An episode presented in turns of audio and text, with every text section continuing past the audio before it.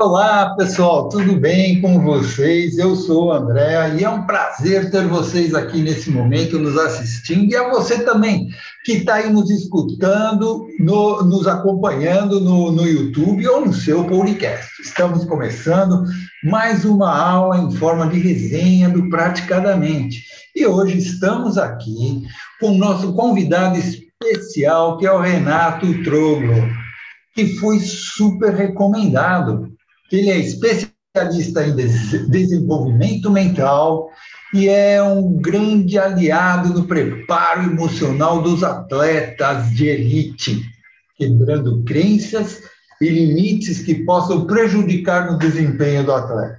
E o tema de hoje é o disparo para o sucesso do atleta. Além do treino, o equilíbrio. Renato é campeão naquilo que faz, vai contar seu segredo para para tanto sucesso dele, né, junto à classe de atletas de elite. Mas antes de dar a palavra para o nosso convidado, eu gostaria de lembrar que estamos em todas as mídias, como WhatsApp, o Instagram, no YouTube, Facebook e no Spotify. Vocês vão nos encontrar lá. Sigam praticadamente e compartilhem. Renato, agora eu passo a palavra para você. Boa noite, gente. Muito prazer aí. Obrigado pelo convite aí, Ricardo. Eu sou Renato Troglô, eu sou especialista em desenvolvimento mental, sou treinador cerebral. Eu vou contar um pouquinho da minha história, como eu comecei. Uh, o Renato era uma pessoa extremamente perfeita, com o ego lá em cima, que se achava o rei da cocada preta. Até que, de repente, ele caiu em alguma. Algum, caiu não, porque não existe acaso, né? não existe coincidência. Mas ele começou a fazer alguns tipos de sessões, que incluía PNL, hipnose, ele começou a se destruir, ele começou a entender que toda aquela parte interna dele era vulnerável, era frágil. Então ele teve a primeira insight, ele falou assim: "Poxa, e se eu me quebrar todo por dentro? Porque se em uma semana eu consigo me sentir melhor do que uma vida inteira, imagina se eu destruir todos os meus traumas". Então eu comecei a estudar tudo que era de PNL, comecei a fazer cursos. Aí eu tive a, a, o outro insight. Eu falei assim, poxa, eu comecei a me apaixonar pelaquilo que eu estava vivenciando. Eu comecei a vender tudo que eu tinha. Então, eu vendi apartamento, eu vendi carro, eu vendi moto, é, fui, fui morar com a minha mãe, né? E comecei a estudar. Todos os meus cursos, eles eram interligados. Depois de eu, fazer a, a, os cursos mais completos da PNL, eu sempre fui apaixonado por hipnose, então eu comecei a cair de cabeça na hipnose. Eu tenho, tenho quase 30 cursos de hipnose aí, é muito bacana a gente conhecer a mente. É, através da hipnose, eu comecei a estudar inteligência emocional, comecei a estudar constelação, comecei a estudar medicina germânica, comecei a estudar uma cacetada de coisas. Quando eu comecei a atender, eu tive outra percepção. Eu falei assim, poxa, e se eu soubesse da onde vêm essas informações, como elas funcionam? E aí vem a parte crítica, né? Porque eu comecei a estudar cérebro, e cérebro, todo mundo, tudo é neuro agora, né? Neuro isso, neuro aquilo. Gente, cérebro é muito difícil. É impressionante. Eu estou na terceira pós de cérebro e cada vez eu falo, meu Deus do céu, é, é muito difícil, entendeu? Porque não é aquela coisa superficial. Superficial é o que todo mundo sabe. Porque é normal, né? Tudo agora é normal. Tudo é neuro, neuro, neuro. Então eu comecei, eu, eu, como se fosse um jogo do War, sabe quando você vai conquistar o mundo e você fala não, aquilo vai, vai atingir um tal córtex, aquilo vai atingir um hipocampo, hipotálamo e blá blá blá. E de repente, eu na minha clínica, eu comecei a entender que as pessoas elas ficavam meio um pouco de medo de se abrir comigo, da pessoa sentar na sua frente e expor tal informação. Aí eu comecei, eu falei, opa, eu preciso entender, eu preciso estudar algo para eu antever a situação do paciente. Aí eu comecei a estudar comportamento. Então, traços de personalidade, microexpressão, né, postura, linguagem corporal, tudo isso, eu comecei a estudar para justamente ler as pessoas. A partir do momento que eu leio e eu começo a jogar informações para ela, sem ela ter me passado tais informações, eu começo a atingir o inconsciente dela. E através desse inconsciente eu começo a liberar. A pessoa deve pensar assim: poxa, realmente ele conhece da minha dor. Então a, a pessoa fica mais flexível, vamos dizer assim, para expor as dores dela. E desde que eu comecei, eu via muita gente é, falando assim para mim: poxa, Renato, é, vai atender pessoa de banco, vai atender empresa, e ninguém falava assim para mim, poxa, o que te faz feliz? Pô, fui esportista minha vida inteira, sou apaixonado por esporte. Hoje eu atendo todas as vertentes, eu atendo, mas eu sou apaixonado pela parte esportiva. Então, desde o começo, eu treinei atleta. Desde o começo, eu fui vivenciando, desde o começo, eu fui tentando, eu fui alinhando a parte de atleta, a parte dos esportes. E hoje eu falo para vocês, qual a diferença de todos os esportes? É coletivo e individual. A diferença é só essa. Porque no coletivo você pode jogar outros tipos de técnicas, como constelação, como muita coisa. O individual já é mais preciso, é somente a pessoa. Então,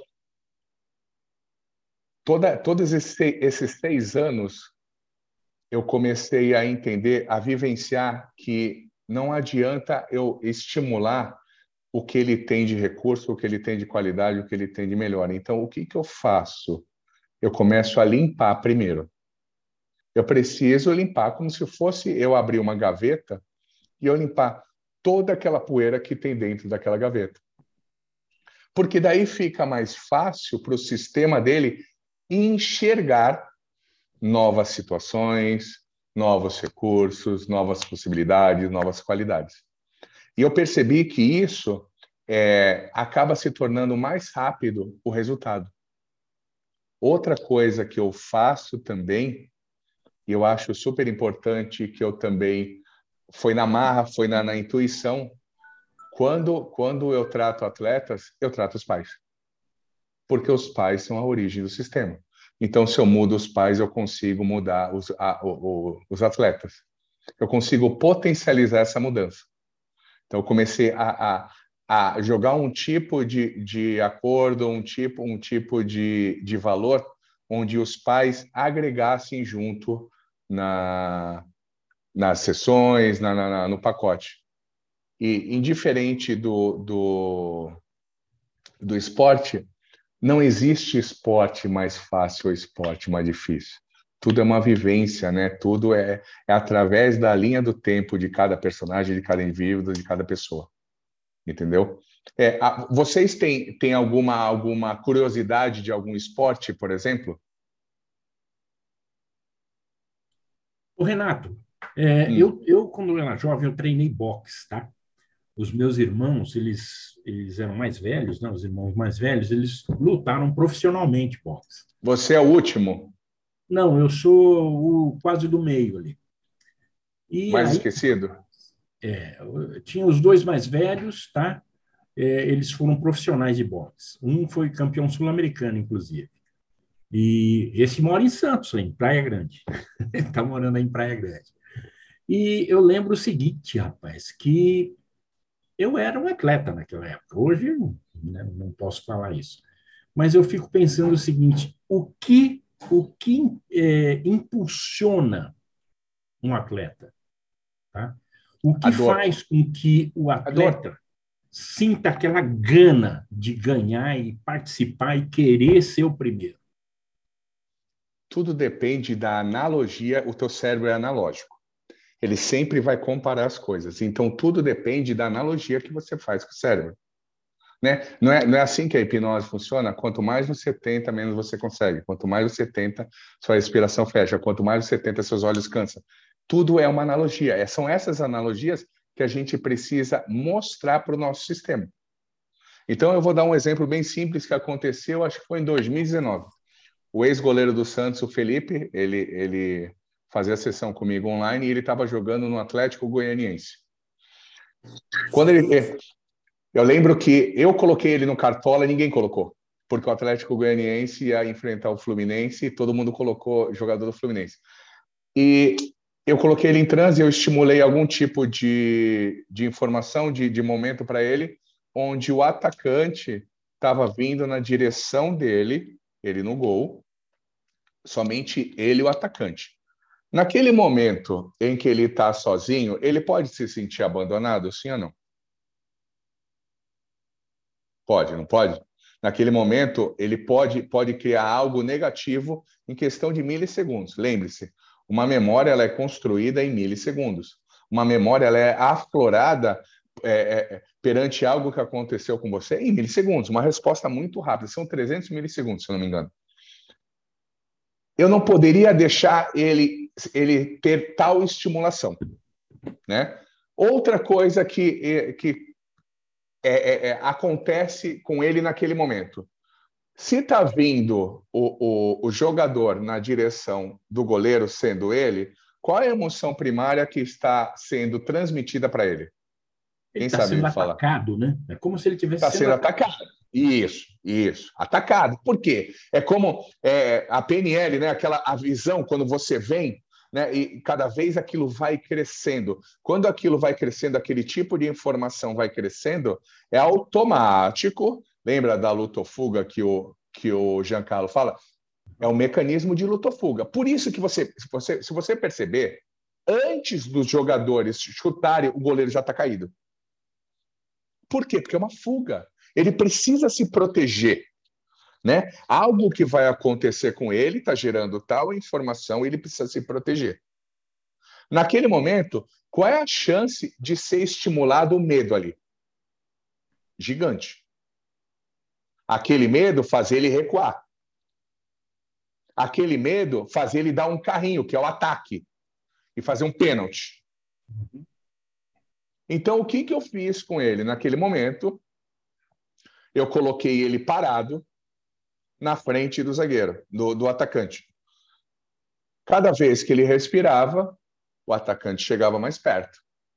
Cada vez que ele respirava, o, atacante chegava mais perto. Então, olha a analogia que eu estou fazendo.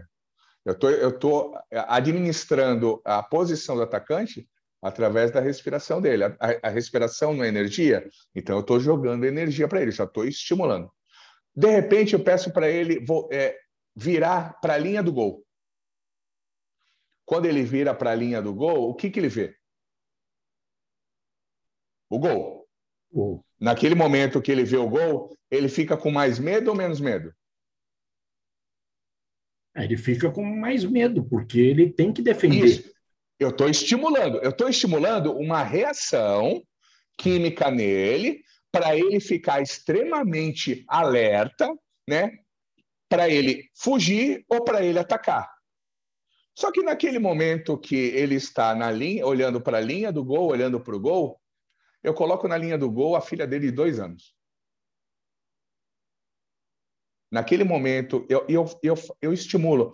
Quem é, uma, de vocês falou que não usa a não verbal online. Acredite, use. Porque nesse momento que eu coloco a, a filha dele, de dois anos, na linha do gol, eu mudo totalmente a percepção dele. Eu deixo ele em choque.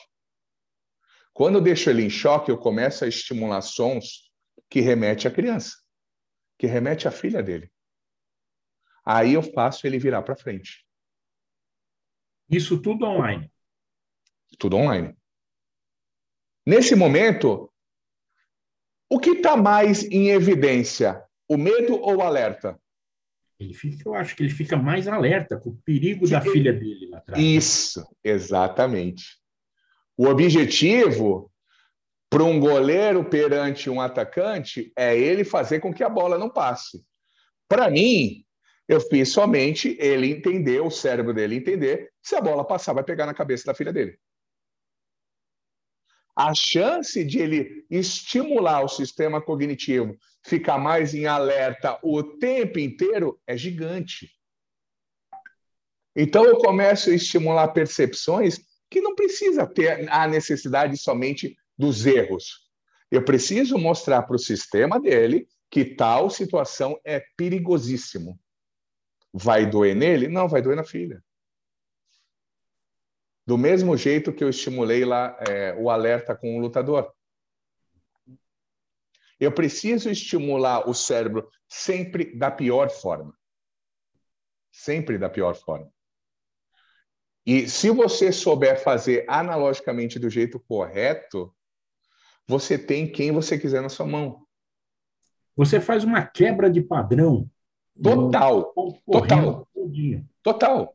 Total. O jogo vira uma. uma a, a, a necessidade dele segurar a bola para não fazer o gol é, é muda completamente para a necessidade da filha dele não ser atacado, não ser. Isso, isso, isso.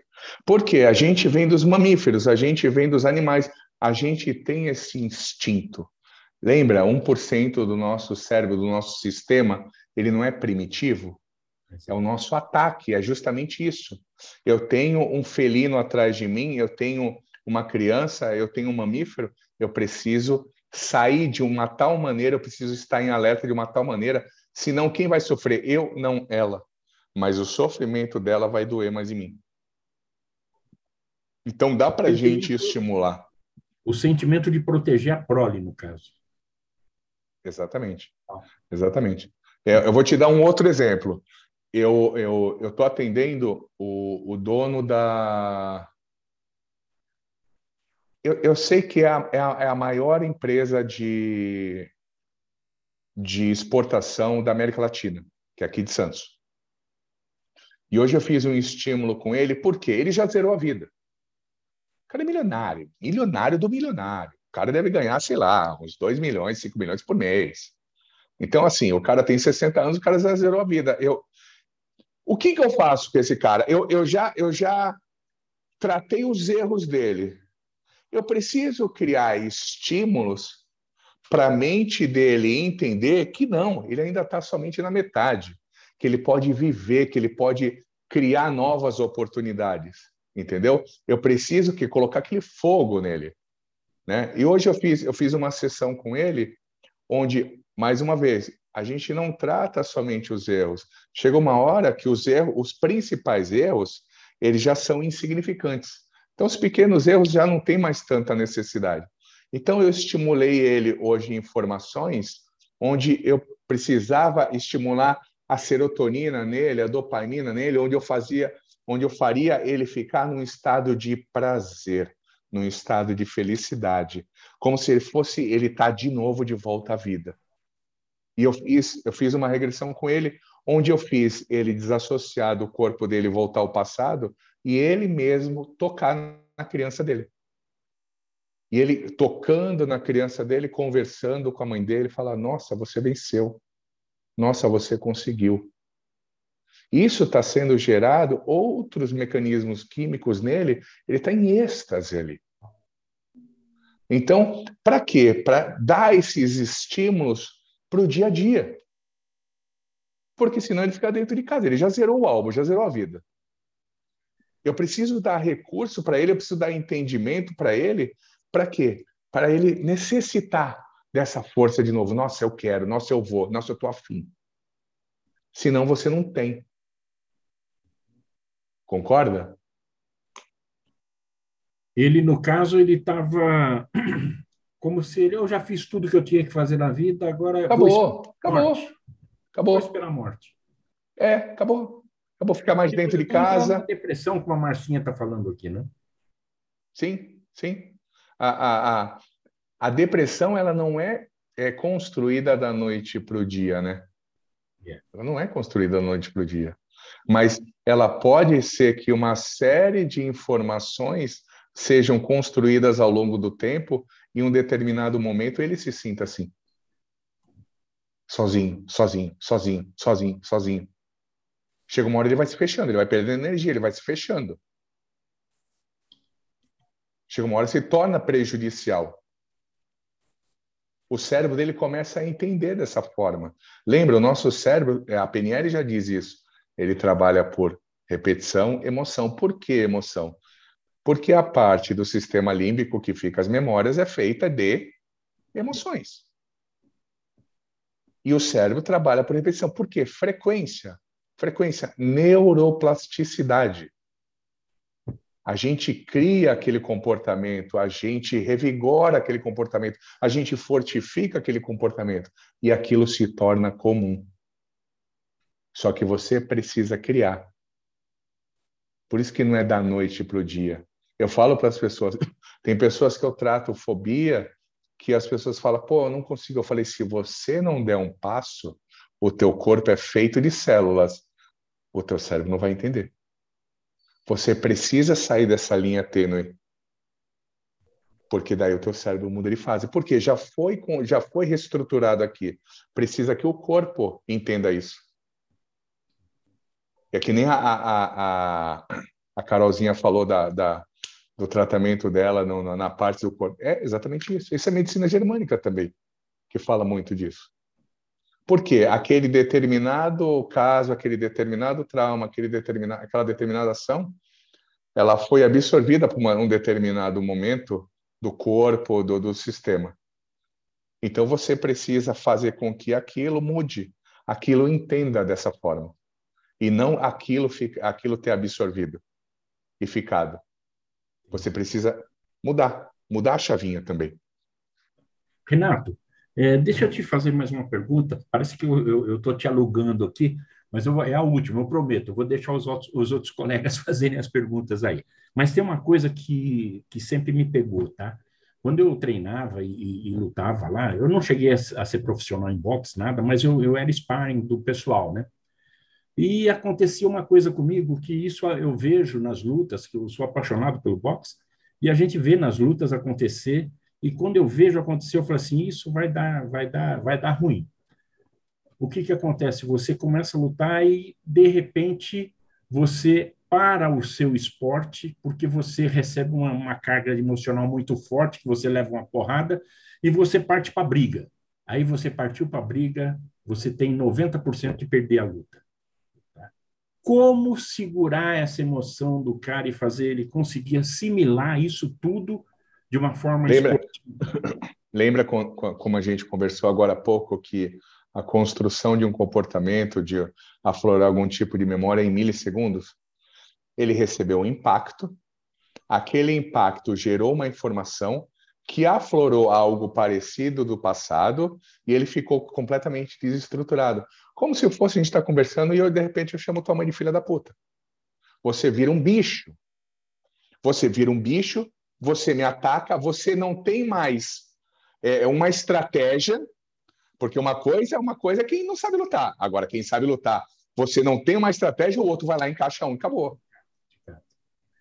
É exa exatamente isso. A gente é um imã, é um imã que absorve o tempo inteiro.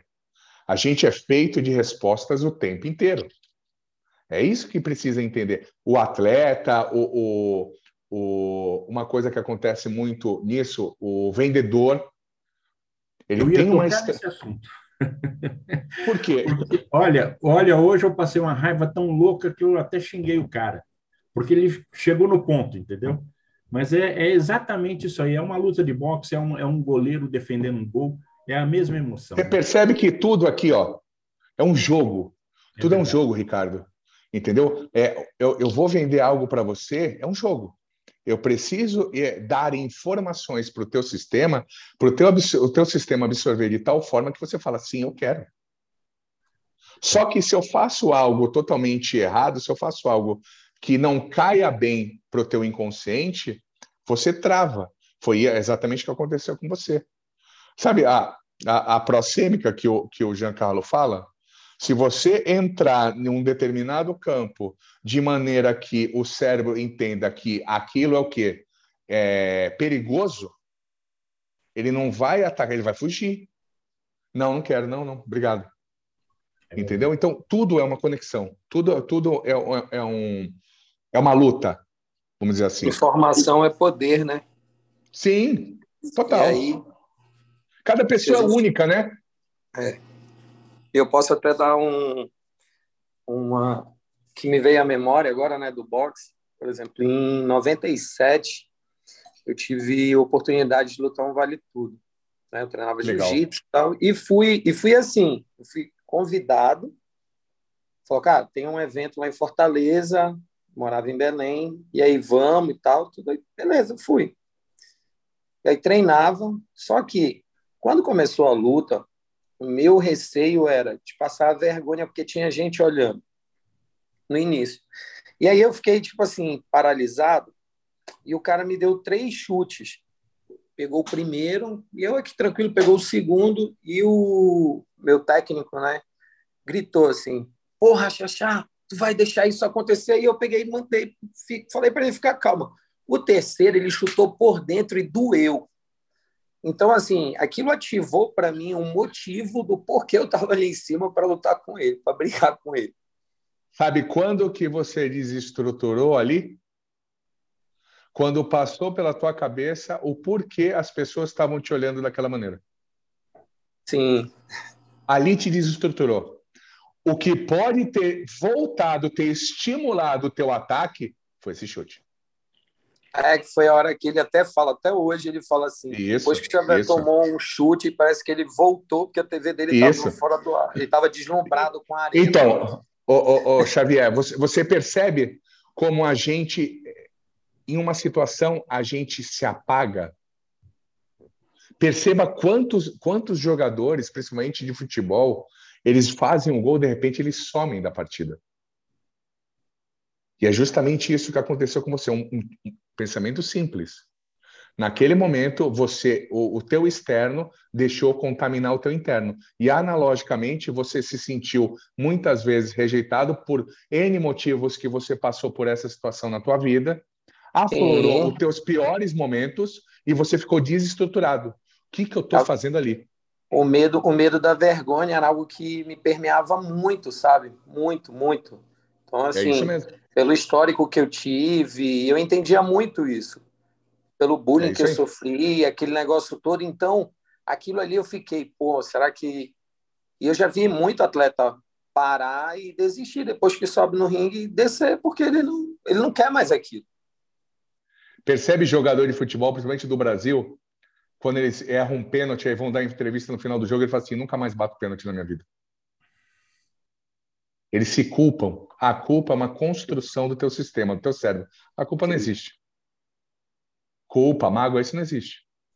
Mas é algo que teu cérebro cria perante uma situação, perante um, um envolvimento, um, um, um, um habitat, um habitat não, um, um ambiente, entendeu? Por algo que aconteceu. Eu posso, eu posso estar te xingando, você me xinga de volta. Cinco minutos depois eu, eu vou falar, pô, o Xavier é meu amigo, ele levou na brincadeira. Tu, cinco minutos depois, pode falar, pô, o Troglão é um filho da puta, porque ele me xingou. Você vê, são duas reações completamente distintas. A minha reação fez efeito algum no meu sistema? Não, tranquilo. Eu diluí ela. A tua já começou a doer. É porque a gente desculpa pela gente, né? Não pelos outros. É. é. Imagina, imagina você fazendo isso a vida inteira, meu irmão. Chega uma hora que o cofrinho quebra. Cada, cada informação negativa é uma moedinha no cofrinho do teu sistema, da tua mente. Chega uma hora que ele estoura, não tem segredo. Ele estoura, o teu corpo, o teu cérebro constrói um AVC, uma parada cardíaca, um indiferente do que. Pela quantidade de erros que você carrega. Dá um, um, exemplo nisso daí, eu prometo também que eu não vou atrapalhar mais. não, não, pode é. falar para vocês aí. Eu gosto de, eu tive, de debater. Eu tive uma experiência esse ano, foi muito bacana em março. Eu, é, tem um ano eu comecei a treinar o CrossFit, então eu gosto muito de esporte, né? É algo uhum. que assim para mim eu sou da área comercial, então eu sou um cara bem é, bem voltado para isso, para desafios e tal. E aí o interessante foi que quando eu, quando o rapaz me fez o convite lá no boxe, eu não conhecia, ele falou: vai ter um campeonato assim, assim, vamos. E a minha primeira reação foi: vamos. falei: olha, cara, eu não tenho muita habilidade, mas a gente vai se a gente vai ganhar ou perder, isso faz parte do negócio, mas a gente vai treinar para dar o melhor. E aí fomos, fomos vice-campeões por um ponto. E aí teve agora o, o maior campeonato de crossfit do Centro-Oeste.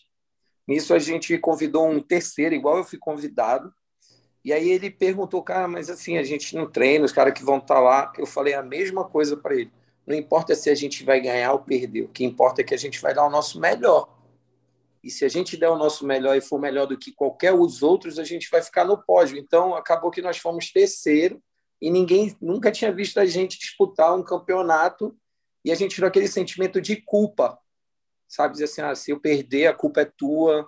O outro, a gente uma corrida de 5 quilômetros, a gente chegou com o outro companheiro no ombro e ele carregou na outra prova e a gente carregou junto a outra. Então não teve esse negócio, a gente não foi campeão porque tu falhou aqui, tu perdeu ali, não. Não teve essa culpabilidade, né? Exatamente, exatamente. Você vê, você, é, você criou algo, você criou. De repente você diluiu e falou: Meu, vamos curtir. Aquilo te gerou outra informação, aquela ansiedade aliviou, o teu, o teu resultado potencializou aquilo que você tinha na tua mente, aquilo que você tinha de essencial através desse esporte. Então, naquele momento que você subiu no pódio, você está em êxtase, você está liberando dopamina, você está se sentindo bem, você está se sentindo feliz. Qual é a chance de você melhorar no teu esporte? Total. A gente vai agora gigantesca, gigantesca, gigantesca. Entendeu? É gigantesca. É qual o problema do ser humano? A gente cria a gente cria empecilhos. Lembra, o nosso cérebro ele, ele é doutrinado para pensar da forma negativa. Então a gente cria. Só que a gente cria uma situação que a gente não sabe se a, se a gente vai conquistar ela, a gente vai chegar nela ou não.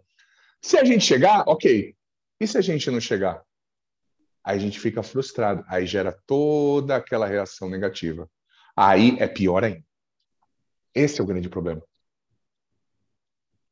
As pessoas elas precisam é, saber colocar as peças certinhas no cérebro. O jeito, lembra da PNL? A PNL é a informação que você coloca no teu sistema. Então, você colocar do jeito certo. O Renato, a Lu tá lá com a mão levantada, Tadinha. Acho que ela tá com torcicolo. Fala aí, Lu. Tá. Eu tô, eu tô com uma crença aqui, Renato, queria ver se faz sentido, né? é, um atleta de alto, alta performance, ele é, com, vai estar tá competindo para vencer sempre. Isso é verdade? Sim. Né? Então, aí fazendo uma analogia com, com o caso que você contou do seu cliente, é, que já assim já ganhou todo o dinheiro possível, enfim, é, eu tenho outra crença que as pessoas que fazem, geram muito dinheiro, elas se alimentam de prazer não pelo dinheiro que vai resultar, mas por continuar a gerar dinheiro ou poder, né? Uma dessas duas situações. E aí quando você você você é tera... você é terapeuta há quanto tempo? Um pouquinho só, deixa eu só concluir a, a situação. Quando você colocou que o cliente estava é, desmotivado, o que veio na minha cabeça não foi assim: vou motivá-lo, vou aumentar a dopamina, enfim, essas coisas. É por que, que quebrou esse ciclo? Por que, que ele não tem mais prazer em gerar recursos, né? Aí, respondendo sua questão, é pouquíssimo tempo. Eu acho que dois anos. Qual foi tua primeira formação? Sou nutricionista. Você é nutricionista. É, de desenvolvimento, você estuda alguma coisa? É, minha especialização em nutrição é nutrição comportamental. Qual é o teu próximo passo? Qual o meu próximo passo em relação a? A, a estudos que, que você Olha, quer conquistar? É, a minha formação é hipnose e estou fazendo a formação de constelação.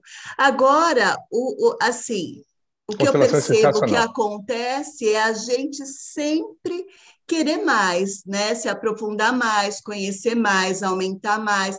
Então você quer mais você ferramentas, mais conceitos. Você acabou de responder a sua pergunta. Você eu e todo mundo aqui quer mais ferramentas, quer mais aprendizado. Ele quer mais dinheiro.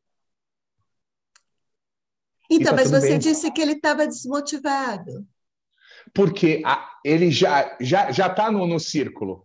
Ele não precisa mais trabalhar para gerar esse dinheiro.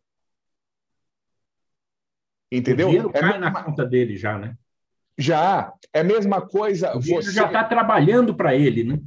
Imagina que você formou uh, sei lá, mil nutricionistas, esse nutricionista, esses mil nutricionistas trabalham para a tua empresa e já te geram uma puta renda. Então você não precisa mais sair de casa. Então, mas não é o valor, né? Não é o valor. A motivação dessa pessoa não é o valor que tem em conta. É essa, vou render, vou fazer mais, vou fazer mais, vou fazer mais. É, então, essa é uma crença então, minha, né? Por isso que eu falei. Eu, o que eu preciso construir e o que eu o que eu estou construindo na mente dele? Valores. É exatamente isso, valores. Do mesmo jeito que você busca conhecimento, ele buscou dinheiro. O dinheiro ele já zerou. Que nem eu falei para ele, eu falei assim, eu falei assim, meu irmão, nem que tu abra uma barraca de coco para vender mas que te dê esse tesão. Faça você construir algo, você fazer algo por valor. Entendeu? Indiferente do que, mas por valor. Cada um tem o seu valor. Tem gente que ama dinheiro. Eu tenho, eu tenho vivenciado muitas pessoas dessa parte. Eu não esperava.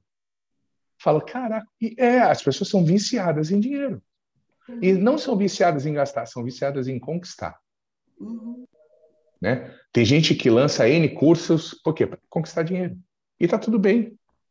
É dela. Qual o problema? A gente queria ter essa oportunidade de ter essa quantidade de dinheiro. Exatamente, precisa de novos desafios. Desafio, é isso aí. Eu preciso estimular o meu sistema. Por quê? Porque para a mente dele tudo ficou fácil. Então eu preciso criar situações? Não, é que desses estímulos, exatamente isso, que desses estímulos, indiferente do que ele vai fazer. A gente, lembra aquele ditado? A gente aprende no amor e na dor. Não, a gente só aprende na dor. O time que está ganhando não se mexe. Então, no amor, a gente não aprende. A gente enxerga na dor. Então, quando tem alguma coisa que a gente tem uma reação diferente, o nosso cérebro acorda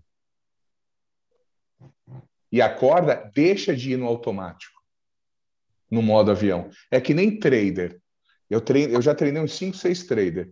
O trader ele ganhou lá 200 mil. Aí ele chegou aqui. Quando ele ganhou 200 mil, ele teve N reações no sistema dele. Muito fortes. Por quê? Porque 200 mil é muita grana. De repente ele vai perdendo 10, 15, 50. Ele está enxergando isso? É óbvio que não. Por quê? Porque o sistema dele está enxergando 200. Quando que o sistema dele vai enxergar? Quando ele passar do zero, quando ele se tornar negativo. Aí o sistema acorda. Acorda, mas não vai entender todo esse processo. Não. Ele vai fazer a analogia: 200 mil menos 5. E aí que você fica mal. Então você precisa criar situações para o teu cérebro não entrar no automático. O que, que é, é, o cérebro dele está no automático?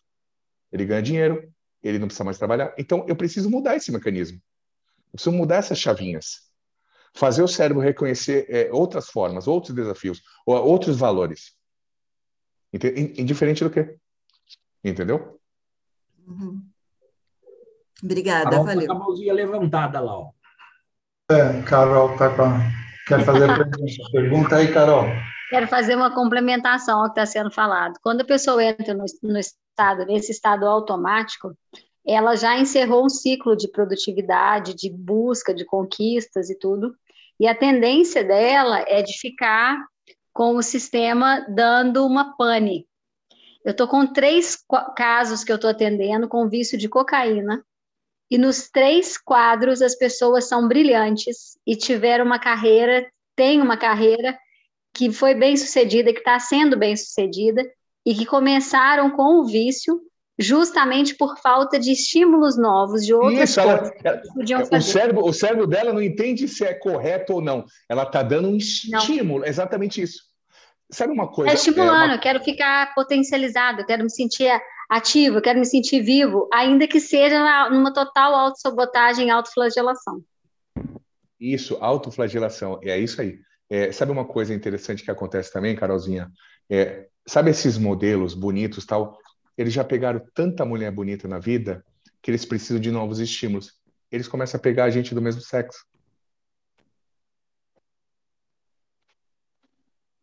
Para dar uma variada, para ter um estímulo diferente. Então, essas pessoas, eu, eu cheguei assim, na primeira sessão, eu falei: olha, olha o caminho que você fez, olha o que, que você já conquistou você precisa de novos projetos, porque senão você vai ter que descer todo o barranco, vai ter que fazer um caminho de volta, enfiar a cabeça na areia para você poder entender que você tem que ressurgir.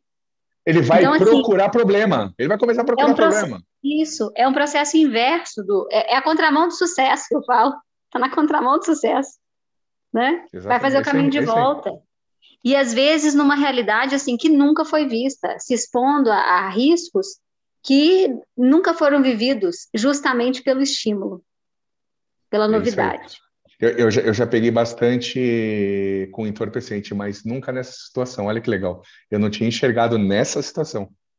E é exatamente isso, cara. Exatamente isso. Exatamente e, isso. E parece que vem todos juntos. As pessoas fizeram contatos ao mesmo tempo e cada um vindo de um lugar para me mostrar assim, oh, o que você vai atender com um, o que vai acontecer com um, vai ser o mesmo caminho. E é impressionante gente concursada, gente com a empresa bem sucedida, entendeu? E que os caras falam assim, eu não quero ter que ter essa situação, não quero ter que viver essa situação. Ah, o, o, álcool é a mesma coisa, o cigarro é a mesma coisa, então, assim, mas quanto mais, parece que quanto mais eles realizaram, mais estímulos eles conseguem. E eu falo assim, a, a pergunta que eu faço no caso da cocaína é, você imaginava que você fosse melhor do que ela? Sim ou não? E eles falam sim. Você imaginava que você ia conseguir voltar atrás? Sim ou não? Sim. E agora você viu que você não consegue.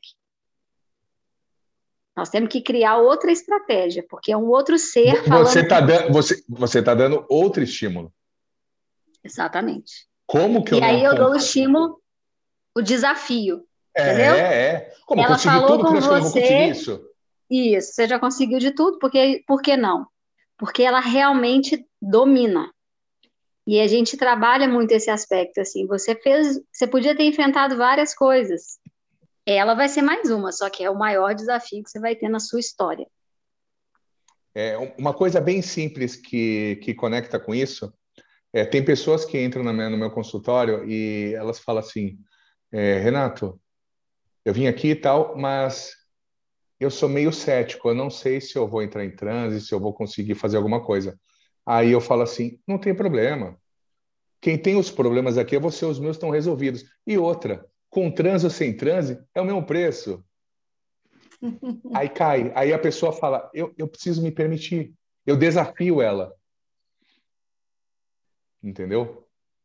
Eu, legal, eu tenho, uma, tenho uma coisa que eu falo que assim, eu tenho até que tomar cuidado quando eu falo isso. Eu falo, olha, das dezenas de pessoas que eu já atendi, você vai ser a primeira. Então vai ser um desafio enorme para mim não conseguir fazer hipnose com você, mas você já chegou até aqui, vamos trabalhar, né? o problema é seu. O, o meu está resolvido. É isso aí, é isso aí. Quem mais? Tá chegando gente ainda aí, viu? Show analogia, Carolzinha. Eu não tinha pego isso ainda, é interessante. Porque é, é muito comum é, as pessoas com esse tipo de vício. É, um exemplo simples são os atletas. Os atletas eles são muito solitários. Principalmente, é, principalmente a galera de grana, né? É muito solitária. Então, ela precisa achar um artifício, achar um, achar um tipo de comportamento que supre isso. E Sim. que nem a Carol falou, quanto mais forte, pior. Ninguém tem a ver com pertencimento. Uma cervejinha. Ver... É, ninguém vai tomar uma e cervejinha. Você vê os relatos, assim, ó, eu estou em bares com pessoas com poder aquisitivo completamente diferente, com que falam coisas... Com... Mas, assim, é para sair daquele mundo. Então, são contextos Quando você vai entendendo os contextos, você vai entendendo os ambientes, as interações, você vai vendo que caminho que a pessoa está fazendo. Então, é muito bacana. Eu vou começar um trabalho com, uma, com uma, um lugar que atende, que acolhe pessoas aqui com vários vícios, para a gente poder analisar isso em, em, em volume, o maior número de pessoas, para ver o quanto que isso se repete. Né? Então, assim, o que, que a pessoa fez? E muitas pessoas, é, nesse, nessa situação, por exemplo, os três são pessoas que saíram de um contexto familiar que era desafiador, que era difícil, e eles se destacaram. Então, a constelação familiar também fala isso, eles estão fazendo um, um outro movimento diferente do que a, os antepassados fizeram. Então, eles estão muito além, muito à frente. Então, precisa é... encontrar alguma coisa que trava, que para, que se auto-sabote. Para vocês, é, ah, vocês não conhecem, não conhecem o meu. Estão meu... repetindo o padrão, né? É, Exatamente. É, vocês, vocês que alguns aí não conhecem a minha história, eu sou adotivo. E eu, eu, tive que constelar tanto meus pais biológicos quanto meus pais adotivos, porque eu estava honrando eles no dinheiro. Então, eu ganho 20 mil, eu gasto 15. Eu continuo uma vida moderada. É uma patente, eu falo isso é uma patente. As pessoas não enxergam. Eu estava tratando um cara, o Carol, ele trabalhava para o Google ano passado. Google não, o Facebook, ano passado. E ele falava isso, ele ganhava 25 conto, ele é de São Paulo, ele não tinha dinheiro. Ele ganhava 25 Você não sabe para onde que o dinheiro foi, você não sabe o que, que você faz com o dinheiro. Exatamente. Tem gente que, que, distribui, que faz festa, que queima, tem, cada um faz uma coisa. Né? Quem? Justamente para não ter que se distanciar tanto dessa estrutura. Exato. E a Senão droga tô abandonando meu sistema. É, tô abandonando meu sistema. Não, não. E quando você ouve essas pessoas relatando, elas falam assim: vai ser uma vergonha para minha família se eles descobrirem. Então, tem ainda a, a, o, o, julgamento e tem ainda um lugar assim, vai ser vexatório demais, vai ser muito vergonhoso. Então, ele, ele se destacar não foi tão significativo assim, mas o oposto, que é através da droga, vai ser muito pior. Né? Então, é, é muito bacana olhar com, esse, com essa questão do ciclo, pensar no fechamento de ciclo e a pessoa querer buscar algo a mais. Porque isso ajuda muito no processo. Na primeira sessão, a gente já consegue identificar com o histórico. Isso ajuda muito. Fica a dica. Hashtag fica a dica. Quem que escreveu aí que eu não, não, não li, ó, Ricardo? Deixa eu ver aqui. É a Marcinha. A Marcinha, ó, caso de atletas que têm dificuldade de recuperar após uma frustração de resultados em que depende da equipe. Quer dizer, o resultado final não dependeu só dele, né? É, qual a ideia a trabalhar? E no caso de ex-atletas que sofreram acidentes que tiraram a profissão, que tiraram da profissão? É, a, a primeira, vamos, vamos pela primeira. A primeira, a gente lembra quando a gente falou da culpa? Por quê? Vamos, vamos, vamos colocar uma ideia simples. Se eu tenho 11 jogadores e somente eu me culpo pela derrota, quando eu me culpo, eu estou sendo notado. Quando eu me culpo, eu me, eu me coloco de vítima, eu me coloco na doença. Lembra quantas vezes a gente não quer sair da doença para ser notado? Porque aí a gente tem atenção, a gente tem um abraço, a gente tem um carinho. Um ganho secundário. Isso. Então, ela necessita desse lugar no sistema. Só que, lembra, o cérebro não trabalha por frequência, então a frequência faz com que ela sempre acredite que ela é a culpada. Qual, qual a segunda, Ricardo? E como recuperar isso aí? Tem. Ah, eu, eu, é, eu, começo, eu começo tratando a infância, eu começo tratando os primeiros anos do sistema, porque isso muitas vezes está linkado com a, a ordem cronológica dos filhos, como os pais tratavam os irmãos e não ele, entendeu? Porque é, o, o filho papel... do meio. a síndrome é... do filho do meio. O, o, do esquecido. É exatamente isso. Porque a figura do pai, a figura paterna no, no, no esporte é o técnico. Lembra? A patente lá em cima, ele que manda. Então é fácil linkar as informações. Uhum. É parecido. E os atletas que sofrem acidentes e, são, e, e saem da profissão? Então, aí eu acho mais uh, complexo, né? Porque tem que lidar com a dor, tem que lidar com a frustração, tem que lidar com o recomeço. É muita vertente negativa e poderosa, né? É. Aí eu acho mais difícil. Só, só para ilustrar, ontem eu participei de uma reunião e um amigo é nosso, um amigo nosso, é quase que isso aí. Ele tinha é engenheiro e aconteceu um acidente com ele e ele perdeu a visão depois de adulto. E eu notei nele que ele, sabe, ainda tem aquela carrega aquela aquela dificuldade, né? Mas veja bem, nós temos um amigão aqui nosso aí lá do Nordeste, é o Bruno Oliveira. Ele ele é nosso amigão aí, ó. Vai aí, Bruno, vê a sua dúvida.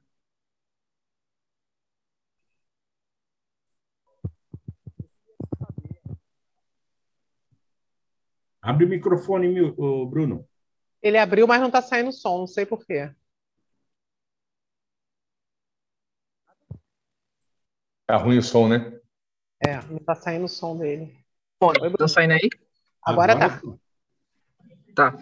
É o seguinte, eu queria saber do, do Renato, já que ele trabalha com atletas, se existe esse padrão de comportamento que eu vou citar agora. Na verdade, eu fui uma pessoa, assim, é, na minha infância, na adolescência, uma pessoa que foi muito bulinada, digamos assim. Por quê? Porque eu era muito magro, é, tinha um monte de apelidos, era, ainda lembro de todos, né? Garoto acne, testa de pão doce de gelo, palito dentro. Eu era, eu era um cara totalmente bulinado. E eu percebo que isso me gerou uma demanda emocional, uma necessidade absurda de eu poder modificar a minha aparência. Foi onde eu comecei a gerar uma, um desejo compulsivo de academia, de treino, de suplementação e poder suprir essa necessidade emocional que eu tinha. E conversando com outras pessoas, eu, eu trabalho com atletas, trabalho com pessoas que são fisiculturistas, e eu percebo que esses caras também tenha, tiveram, pelo menos os que eu tiveram contato. Aí eu queria saber de você se é um caso isolado. É, ou é se só é um você padrão. analisar, o Bruno, é só você analisar os fisiculturistas. Percebe que os, os fisiculturistas, a maioria, principalmente os, os famosos, os extremamente grandes, todos usam óculos, têm carinha de nerd. Porque eles precisam mostrar ao mundo que eles não são frágeis. Então eles criam uma armadura. Exatamente isso. E não é pessoas só bullying. fisicamente fortes são pessoas que foram traumatizadas. É, eu, eu vou, dar um, vou dar um exemplo bem simples. É, nós do Brasil, o brasileiro, a maioria dos esportistas, eles vêm de baixo. Eles, eles têm a, a, aquela infância sofrida. Então, eles foram completamente rejeitados por muitas vezes, em muitas ocasiões, eles precisam mostrar que eles não são mais dessa maneira. Então, aquela pessoa ela fica extremamente grande. Eu vou te dar um exemplo. Eu fui, eu fui, fui personal, fui atleta durante 15 anos. O Renato era um cara cheio de medo, extremamente medroso. O que que o meu cérebro criou para chamar atenção, para não deixar as pessoas invadirem e, e, reconhecer esses medos? Essa armadura. Por isso é, é eu sou grande, todo tatuado, porque o meu cérebro criou uma, uma armadura para me proteger. É geralmente isso. Então, vamos supor, o, o, Bruno é um cara que treina atleta. De repente, o Bruno chega com uma Mercedes. O Bruno, ele vai ser... Ele vai, ele vai ser... É, é, é, é, vão discutir o, o, o trabalho dele ou vão achar ele uma autoridade? O que, que você acha? Autoridade né? total. Total. Por quê? Você se blindou naquele carro. Mentira? Não, é a pura verdade. Se você chegar de Fiestinha, você é mais um. Se você chegar com um puta carro, você fala, caralho, esse cara tá voando, esse cara é foda, hein? Oh, para te ver uma situação, né? Eu vou falar aqui do, da, de um cara do Nordeste, né? Um cantor, o Wesley Safado. Ele deu uma entrevista para o Gugu e falou assim: o que, que você se arrepende de ter comprado que o dinheiro te deu esse poder? Ele falou a Ferrari. Eu só comprei por causa de incentivo do, do pessoal e tal, porque é um carro que eu pouco ando, tenho lá para ficar parado tudo. Então, aí eu também não vou vender no preço que querem pagar, porque eu também não vou rasgar meu dinheiro. Mas se eu pudesse não ter comprado isso, só comprei por causa dos outros, eu não teria feito. Porque aqui no Brasil, você concorda que uma Ferrari não anda em qualquer lugar, porque ela é baixa? Uma, Ferrari, uma Ferrari é perigosa, né? Que nem nos Estados Unidos, em outro lugar, que você tem essa segurança. Então é justamente isso, para mostrar, para mostrar o poder. Percebe que a, as pessoas que geram dinheiro, que geram esse, esse, tipo de mecanismo, elas se expõem dessa maneira no, no na internet, que é para mostrar para as outras pessoas que ela tem esse poder. É, isso aí é para poder. É porque tem uma frase que ela é muito batida: só dinheiro chama dinheiro. O rio corre para o mar. Você tem que mostrar, entendeu, o, o, o quanto você tem poder, que é para o poder chegar contigo. E, e, cara, são algumas coisas que vêm. E, e, gente, não adianta, é a pura verdade. É a pura verdade. É, chega eu e o Xavier, um do lado do outro. Os dois estão de calça jeans e camisa polo. Eu tô com um iPhone 13, um Samsung 22, ele tá com um Nokia, um, um Motorola. Eu chego numa Meca, ele chega num Gol. Para quem vão olhar? Não vão olhar para ele. Total, não adianta. Né? Não adianta. É desproporcional, né? Só que Se você já tiver o teu lugar, se você já for autoridade, aí tem problema nenhum. Mas você precisa criar essa marca, entendeu? É, eu, eu falo para as pessoas que nós somos o nosso produto, então a gente precisa criar isso. Quando, quando a, as pessoas falam, puta, é, eu vejo que você trata muitos empresários tal, quero, quero que você treine a minha empresa. Eu vou conversar com amigos meus empresários para ver como funciona. Mas se for falar de esporte, de olho fechado, eu faço qualquer coisa. Porque eu já criei essa marca no esporte. Então as pessoas já me enxergam de outra forma. E é isso que vocês precisam entender. É óbvio que eu não vou lá chegar com uma camisa Ering branca, rasgar. Não, não vou. Mas algum tipo de autoridade a gente tem que ter para as pessoas começarem a nos ouvir. É isso que é interessante nos ouvir, porque a gente é o mesmo. É bacana, né? Que quando a gente tem autoridade, a gente não levanta a voz, né? Não levanta a voz. A gente espera. Aqui, a pessoa a vai gente ouvir. fala e é onde a gente, a gente, direciona. Cara, é aqui que a gente vai. Não, pode estar o mundo acaba. Não, é por aqui, pode ir por aqui, que aqui a gente vai alcançar esse objetivo aqui. Tem, tem, tem mérito. Uma vez, um, um cara hoje que virou até meu amigo, mas ele entrou, ele é médico, ele entrou na minha sala e tudo que eu falava ele duvidava. Eu falei, presta atenção no que eu vou te falar, meu amigo. Aqui na minha sala, o teu cérebro não entende o teu CRM. Aqui eu posso provar por A mais B que o que eu falo é certo. Aí eu comecei a falar de neurociência de cérebro. Aí ele abaixou a voz. Aí, ele, aí o cérebro dele abriu e falou assim: opa, esse cara entende. Esse cara eu posso me permitir. Por quê? Porque ele não me conhecia. Às então, vezes exatamente... tem que dar uma chacoalhada, né? Tem que dar uma é, chacoalhada. É, é, é o poder, velho. O CRM é um poder. Não adianta, no Brasil é um poder. Eu sou médico. Entendeu? É exatamente isso. Matou uns 10, mas é médico. Será? É. Não, o grande problema é que o, o defunto não, não reclama, né? Não reclama. Não, não, tem provas. Foi culpa do remédio. Quem mais aí? Aí, pessoal, tá aberto. Vamos pegar o cara, meu. Pega o cara aí, ó. Ô, Gouveia, você aí que anda treinando a molecada, o que, que você tem a dizer pra gente aí, Gouveia? Boa noite, boa noite. Boa noite, Droglo. E aí, meu querido? Tudo bom? Tudo bem? Saudações. Tudo bom? Oh, boa noite, boa noite a todos da mesa aí, ó, PDM, né? Marcinha, todo mundo aí. Então, cara, eu até troquei umas ideias com o Douglas, né? em particular, no privado aí, né? Me deu umas, umas assessorias aí. E está sendo um grande laboratório para mim, né? Está sendo um grande laboratório a hipnose clínica para no esporte com alto rendimento. Eu já vim do, eu fiz judô, eu já vi do tatame do, desde os 8 até meus 32 anos pratiquei judô, né? Então, no tatame foi a minha vida desde a adolescência, me tirou das drogas, me tirou de tudo onde que de coisa ruim que era para acontecer com Gouveia, o tatame me tirou, né? Conseguiu me tirar. E aí foi até uma ressignificação para mim quando eu voltei agora para ensinar a garotada da comunidade. Então são crianças, são crianças de 7 a 17 anos e nós nós estamos fazendo um trabalho com a comunidade e que é o projeto Crescendo na Luta. E é um projeto dentro da comunidade mesmo, no qual eu te pedi até autorização para entrar lá, para que pudesse fazer esse trabalho da saúde mental das crianças. Não só das crianças, como dos pais. Mas, primeiramente, a gente vai com as crianças. E aí, dentro disso, eu comecei através de, da, da, da respiração, todo o processo de nossa respiração, né, de quatro tempos, tal, explicando para eles qual a importância, foco, concentração, e aí fui introduzindo a hipnose e tal. E é isso que nós vamos participar do campeonato agora, dia 25, né? E as crianças, cara, tá, o primeiro campeonato deles, a ansiedade, tava tudo lá, tava no alto, tava no máximo. E até o Fábio, o Fábio que estava no curso lá com o Giancarlo Russo, ele tá, ele tá comigo nesse projeto. O Fábio, ele é professor de educação física, formado em educação física, aliás, aposentado em educação física.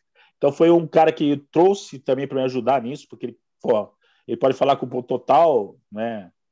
É, vamos aí com a experiência dele toda aí, que ele treinou muito pessoal de basquete, vôlei, não só no Brasil como nos Estados Unidos, tá? Referência, né? E aí eu trouxe, nós estamos nesse projeto. E ele, nossa, ele já achou bárbaro. E aí, Drogo, teve um laboratório, um laboratório para mim que eu estou fazendo, tá? Então, as crianças de 15, 15, 16 anos já estavam muito ansiosos.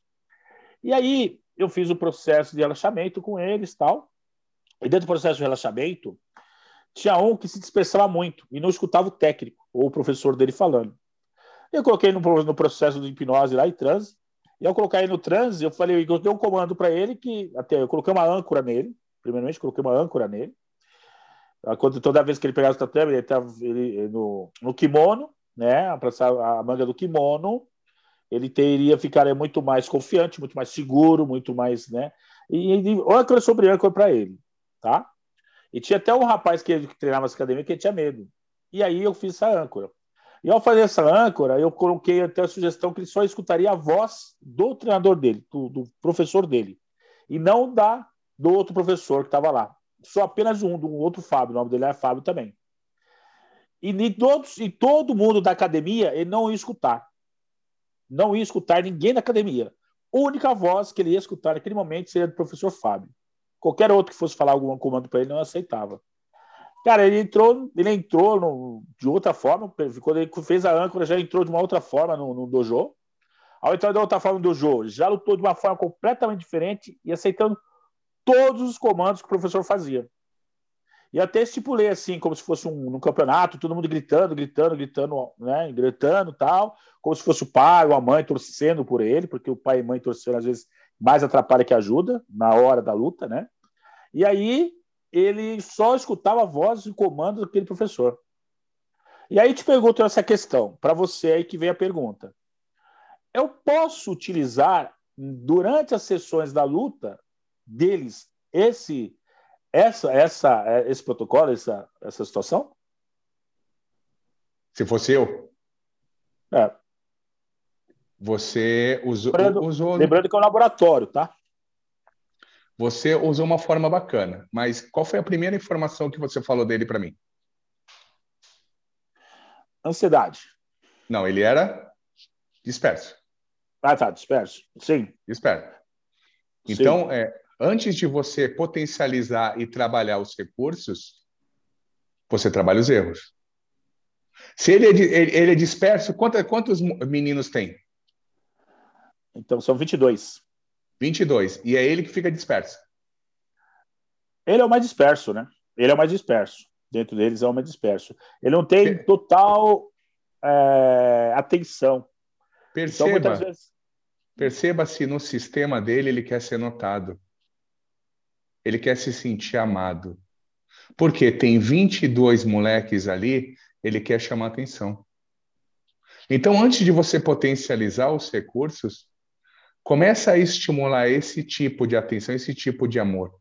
Faz ele se sentir abraçado por cada criança, por cada membro é, envolvido nesse projeto. Faça ele se sentir importante.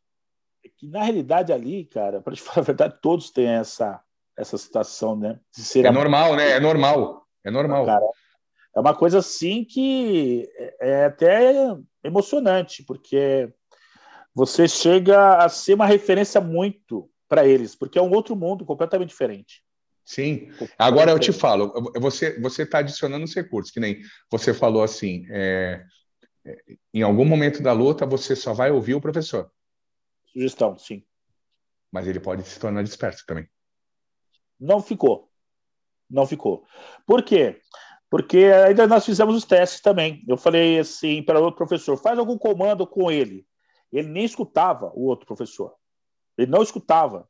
Então eu falei assim, ó, faz, ah, faz a raspagem. Ele ficou parado, Mas... imóvel. E nenhum outro então... aluno ele escutou. Aí quando esse professor falou, faz a raspagem, ele foi lá e executou a raspagem. Quando você fica disperso, não é somente de você não ouvir o teu professor, e sim durante a luta, durante a luta, você perder aquele comando, você, a tua mente vagar para outro tipo de informação. Então, entendeu? É assim. Porque, entenda, se eu tenho o comando só do Renato, o Renato falou, aí ele fez. O Renato vai ter que ficar falando sempre. Por quê? Ele precisa ser notado, ele precisa chamar atenção. Então, para que, ele, que ele chame atenção, ele faz algum erro. Ele estimula algum tipo de comportamento diferente para ele ter a atenção do professor. É óbvio que ele só vai ouvir o professor. Foi esse o comando que você deu. Mas ele não deixa de ser disperso. Renato, deixa eu fazer uma, uma colocação. Não sei se eu estou certo ou estou errado. É, se esse garoto está com essa necessidade de ser notado, é, não sei se eles vão disputar entre eles, tá? Mas digamos que ele seja uma equipe de um colégio que vai disputar em outro lugar. Se ele é, conseguisse colocar na cabeça dele que ele faz parte de uma equipe e ele ouvisse todos o que é uma equipe por ele, será que, o que daria que é, certo? O que é uma equipe? Todos eles lá juntos para. O que é uma equipe? Alcançar uma família. um comum. É uma família. Uma Isso. equipe é uma família. Isso. Então ele precisa ser incluído. Ele precisa ser notado, ele precisa se sentir amado. Porque qual a chance de ele fazer algo para prejudicar isso? Nenhum, né? Que nem a luta falando assim, é um sistema, é um sistema, constelação, isso aí. Ele precisa ser notado. É sim. É que na realidade é... eu só tive três aulas, né? Nós tivemos só três aulas.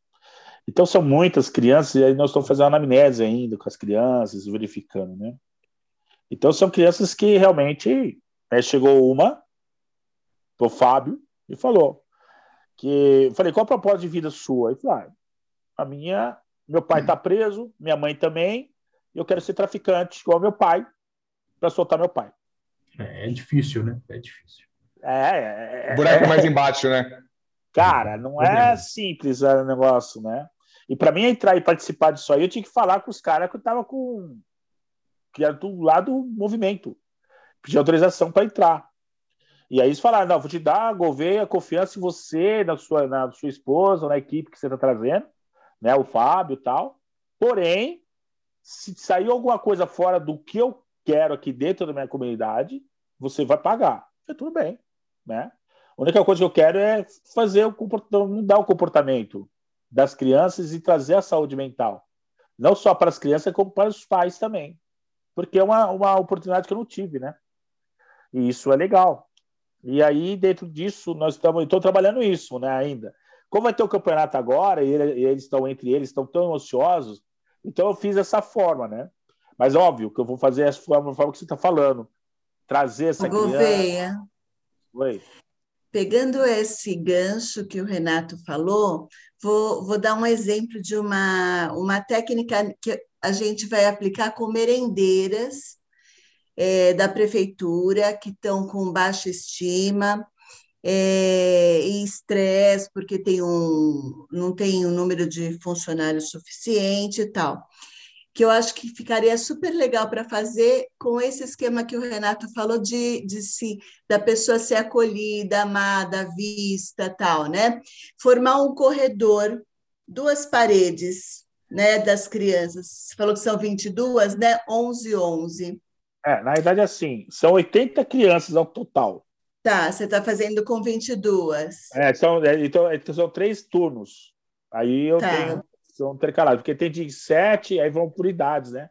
Aí, Enfim, só que essa aí, 16. Faz Mas um corredor, tá. venda é, ah. uma criança que vai passar por esse corredor. E as outras crianças vão falar, só que tem que fazer um preparo antes com essas crianças para elas darem estímulos positivos, para elas saberem as palavras que elas vão usar, né? Porque às vezes a pessoa nem sabe dar um estímulo positivo, né? Fala assim: olha, você é demais, você é muito legal, você é muito amigo, enfim dá esses estímulos, a, a criança passa em, é, no corredor e vai ouvindo ah, essas tá. sensações. E quando chega na outra ponta do corredor, ela fala: Eu sou isso, eu sou aquilo, eu sou aquilo outro, e sente no fisiológico. E aí todas as crianças vão passando pelo corredor, sabe? É, é, é, uma estratégia legal. que funciona Show. muito legal. Então, Esse é eu é PNL, vou... hein, Lu? Isso é, é PNL.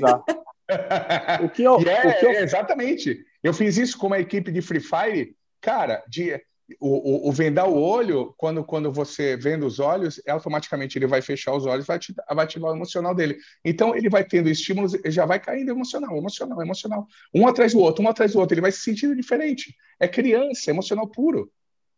É, o que, que, o que eu faço nos cursos aí, que eu, que ministro, é, até o, o Durante estava no grupo lá também, da gente colocar a mão no coração e a outra mão no ombro da pessoa, olhar no olho da pessoa e falar tudo que você acha daquela pessoa positivamente, né?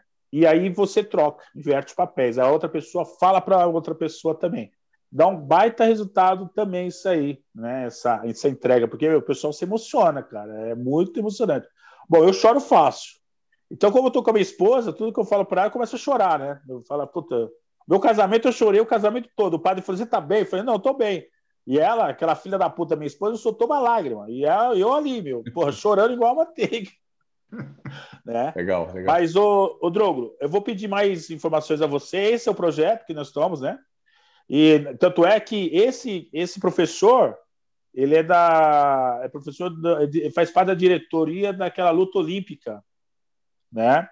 Ah, o Weinstein, o Weinstein, né? Weinstein, Weinstein. Weinstein, perfeito.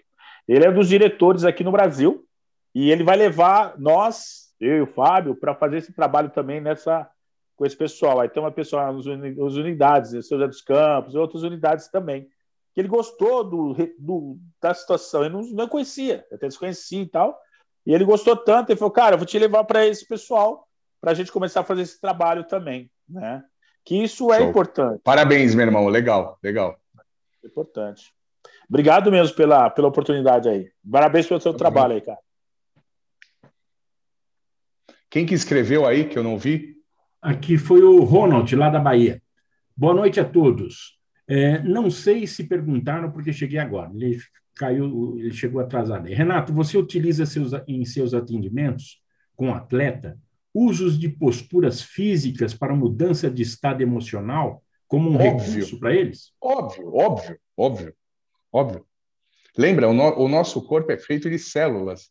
Já ele, né? Existe tipos de postura. Fica, fica você encolhido para você ver, ver, se não vem alguma memória é, é, de apego, alguma memória de medo. Por quê? Porque aqui, você encolhido remete à vida uterina, à posição fetal. É justamente isso né? O, o, teu tipo de respiração, que nem o Gouveia falou, a respiração nada mais é que oxigênio. O que é oxigênio? Energia. O quanto de energia que você está jogando nas tuas células, entendeu? Então, aquela postura, aquilo já começa, aquele tipo de, de posicionamento já gera recursos, já gera é, é, é, memórias em que você estava naquela situação. Então, você potencializa, sim. Você principalmente no esporte principalmente você tá, né, tem muita postura, tal. Isso em, em, muitos cursos se utiliza. Eu, eu uso demais, eu uso demais. Né, o fluxo, você aumentar o fluxo de oxigênio, você estimular a adrenalina, tudo, tudo, tudo. Legal, legal. E aí, pessoal, é, mais alguém quer? Eu queria comentar uma coisa. É, eu percebo que é, devido a, a isso que você falou, né? A, a, o pessoal já, já as conversas anteriores, né? É, com relação à pessoa ter sempre quer, quer sempre um objetivo maior e, e melhor e vai aumentando e mudando o objetivo, que sem objetivo a pessoa é, se perde, né? É, os jovens, de modo geral, né? Como eu tenho uma filha adolescente, eu tenho vejo muitos jovens eu percebo que é, eles estão muito perdidos de uma certa forma, é, muito desorientados. Não sei se é porque eles ficam muito na mídia, né? Mas eu, muito desorientados. E os próprios pais também, você percebe uma certa desorientação, quer dizer. É, é, e aí, quando, quando a pessoa vai falar, não, tira a internet, tira o celular, mas assim, o pessoal fala tira, mas não diz o que coloca né? É, no lugar, né? Porque tira o celular, mas tem que estar tá fazendo alguma coisa, né? Fazer uma atividade, fazer um, né? Física, pelo menos é o meu ponto de vista, né? É, você acredita que esses jovens que estão sendo estão crescendo nesse sistema, é, é, qual a tua visão do cérebro dessa pessoa quando ele estiver na fase adulta? Porque assim, eu vejo algo muito problemático na, na minha, na minha visão. Não sei, talvez não, né? Quantos anos você tem, que a, que a Lilian está falando. Quantos anos você tem? Pô, ele vai querer que eu fale a minha idade. Poxa, quantos anos você tem? Ah, tô zoando. Tenho 54. Então, eu tenho 44. Sacanagem de perguntar a idade, né, Lilian? Pô, eu fiz essa semana. Ainda mais que eu fiquei velha essa semana, esse mês eu fiquei mais velha. Tô zoando, mas eu não, não ligo para isso, não. Isso aí. A nossa geração, quando a gente precisava fazer uma prova, quando a gente precisava fazer algo, estimular algo, procurar algo, aonde a gente procurava? Nas enciclopédias dos nossos pais. Hoje, a criança, ela, o, qual é o canal de informação dela? Pai e mãe, Facebook, Instagram, YouTube, TikTok, Twitter.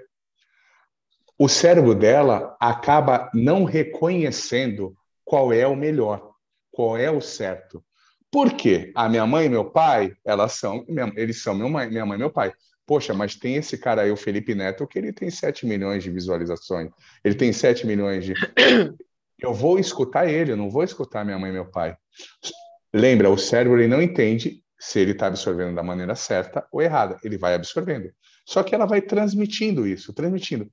De repente, ele começa a entender que se ele fizer tal dancinha, ele tem um estímulo e esse estímulo chama atenção. Nesse momento, o cérebro dele cria uma frequência, frequência, nesse momento o cérebro dele cria um parâmetro, e o cérebro dele entende que para ele chamar atenção, ele precisa fazer algo do gênero.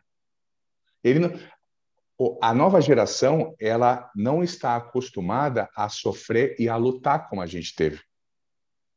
Ela tem tudo fácil. Isso é prejudicial absurdamente. Porque a maioria dos pais não querem tomar o tablet e o, e o celular da criança. É, eu estou fazendo uma minha terceira pós de, de neurociência. Ela, essa é neurociência e, e neurologia, que é muito punk. E o professor falou isso semana passada. Por mais que tenha estímulos cognitivos, o videogame, sabe quantos por cento é favorável para a criança?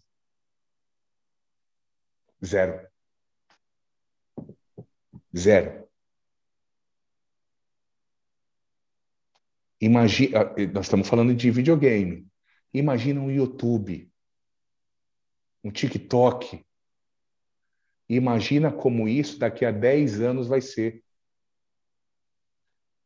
Tem é criança, tem, tem atleta. É, eu vou te contar um caso de um atleta.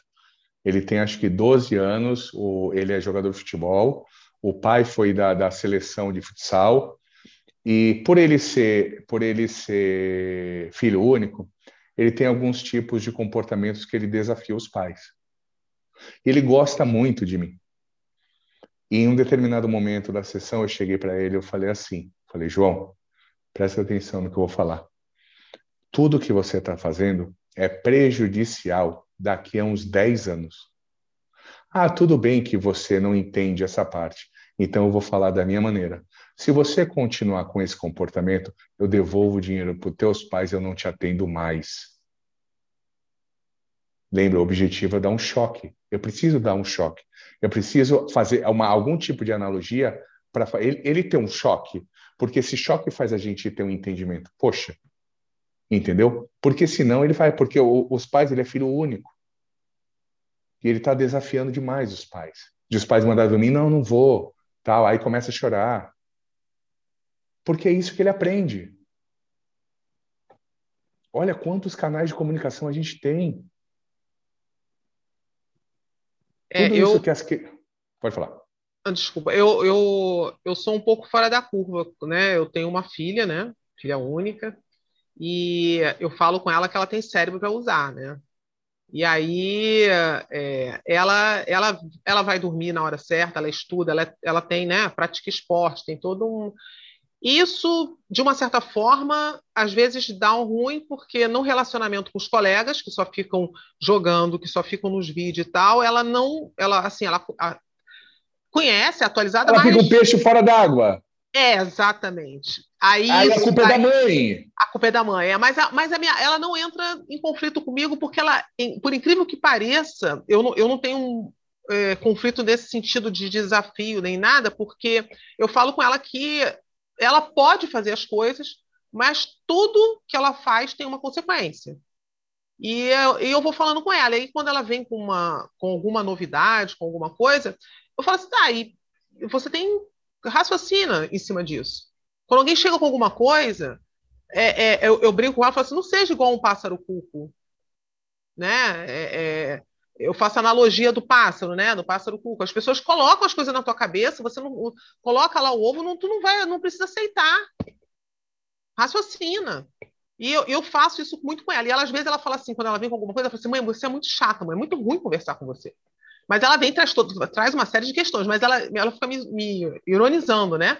Você pode alguma. Eu, eu até brinco, falo, vem cá, você quer que eu te responda ou que eu te agrade?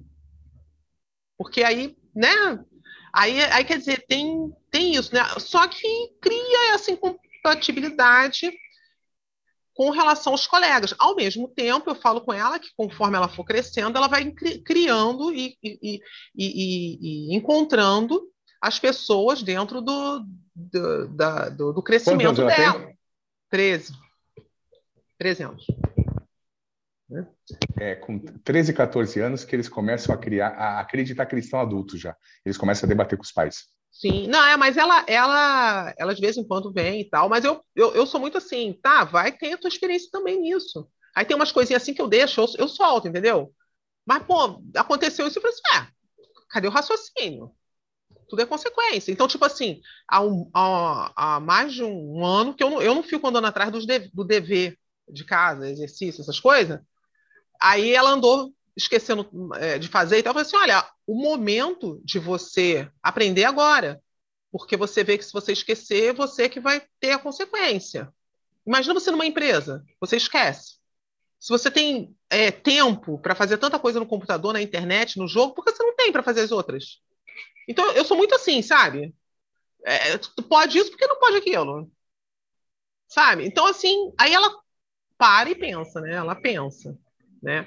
E aí eu acho engraçado que às vezes ela fala assim, é, que eu, às vezes eu sou muito, como é que, é, como é que ela fala? É, é, falar a realidade, né? Às vezes ela fala, muito porque você não é igual às outras mães, né? Porque não é igual às outras mães, né? Que as outras mães cobram, faz, acontece, né? E eu não, né? E aí é, quer dizer... É, é, o jeito de te machucar. Hã? Tentar te machucar. É, é um jeito fala, de... É, por que, que eu não sou igual às outras mães? Ela fala assim: ah, fazer o quê? Você quer? Eu posso ser igual às outras mães. A, a mesma coisa é relacionar-se com as outras mães. São poucas mães e pais que me relaciono porque a cabeça, Deus que me perdoe, né? No colégio. é aí, aí, aí ela. Mas, mãe, é porque aí, teve uma reunião que foi, foram não sei o quê. Eu falei assim, mas eu não me relaciono com, os, com, com aqueles pais. Você quer que eu faça o quê? Mas, mãe, você não pode se relacionar com eles? Não, minha cabeça não cabe ali. Fazer o quê? Não dá. Eu, eu gosto de pessoas que raciocinam. Não, não, não vai. Aí ela fica, né? Aí ela foi reclamar com uma amiga minha, que eu tenho uma amiga de, da época da faculdade, né? Aí ela falou assim: ah, ainda bem que a tua mãe não vai, porque se tua mãe for, eu deixo de ser amiga dela. Assim, tipo assim, né? Aí minha filha ficou mais. Né? Ela falou é, assim: exatamente. Ela... E ela Você está assim, no caminho certinho. Tá, tá, e ela reclama, né? Mas a minha, essa minha amiga, ela, os filhos dela são mais velhos. Ela teve o mesmo problema, porque ela meio que também né, meio fora da curva. Os filhos, em compensação, hoje estão tão top aí, entendeu? Não entraram numa série de problemas porque ela justamente ela não, não ia no, no, na manada, né? E, mas é, é assim, é, é, complicado porque você tem que dar, né? É direção. Ela pratica esporte, ela, ela dá trabalho, tá entendendo? Dá trabalho. É ler, é o livro, mãe, então tá, então eu quero ler tal livro. É, é, legal, sabe? legal, legal. Mas, mas dá para ir. Legal, parabéns. Renato, Oi. É, na realidade, a gente está passando aqui do, do tempo. Eu vou pedir para você, é, se quiser, o Durante vai passar o vídeo, né? Você quer falar alguma coisa? Passar o vídeo primeiro, depois o, o Renato entra e, e, e dá as redes sociais dele aí. Renato, antes disso, eu queria pedir uma coisa para você, cara. você é uma pessoa muito importante aí para nós em termos de informação. Eu gostaria muito que você participasse do nosso, do nosso grupo de hipnoterapia do, do, do WhatsApp. Você poderia. Pode me colocar, com o maior prazer. Tá?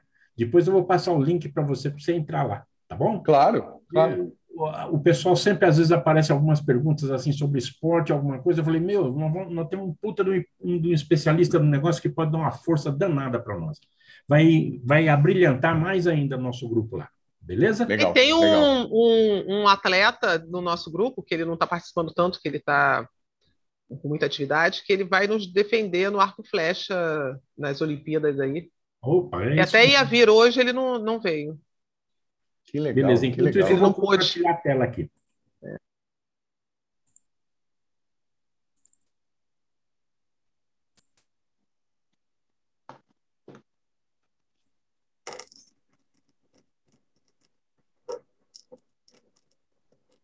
Falta o som.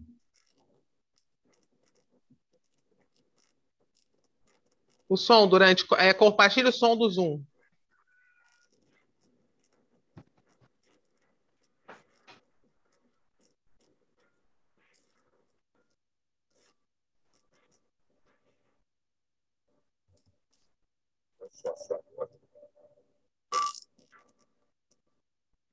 Duran, é mais fácil tu mandar pro WhatsApp, porque não tá ouvindo som. É, não tá vindo som nenhum. É que no, no Zoom tem um.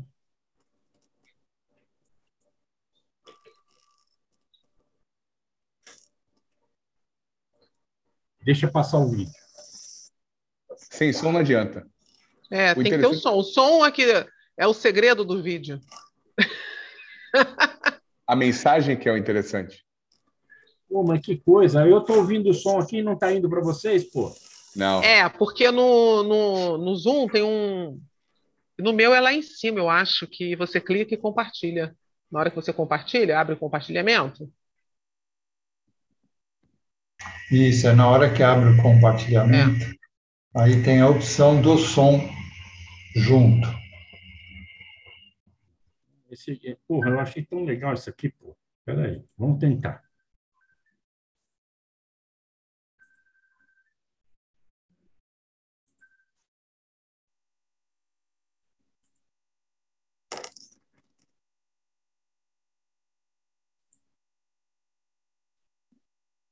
O som está no último aqui. Aonde que tem que ir, André?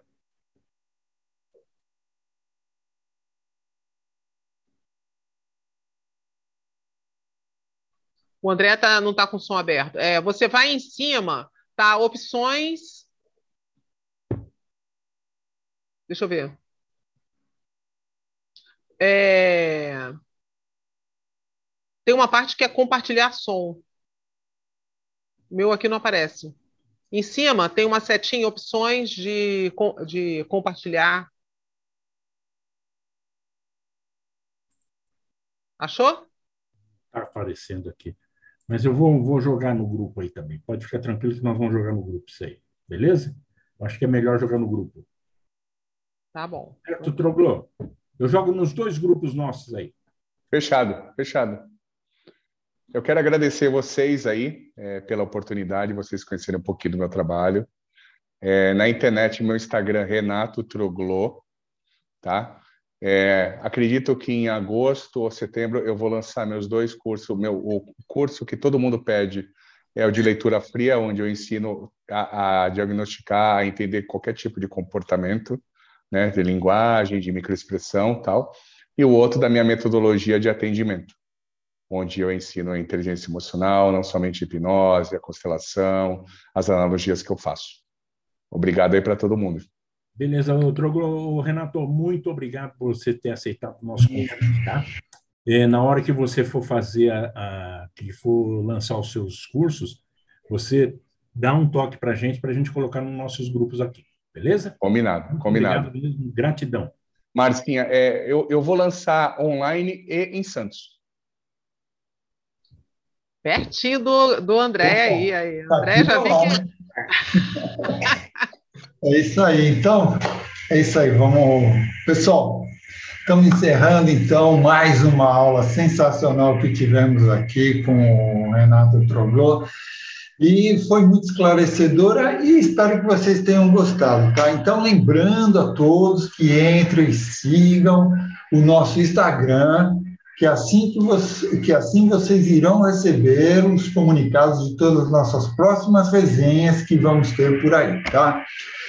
Em nome de toda a nossa equipe, uh, o nosso imenso agradecimento ao palestrante de hoje, Renato Troglon, e a todos que estão aqui presentes, e a você que está aí nos escutando no Spotify, e a você também que está nos assistindo no YouTube.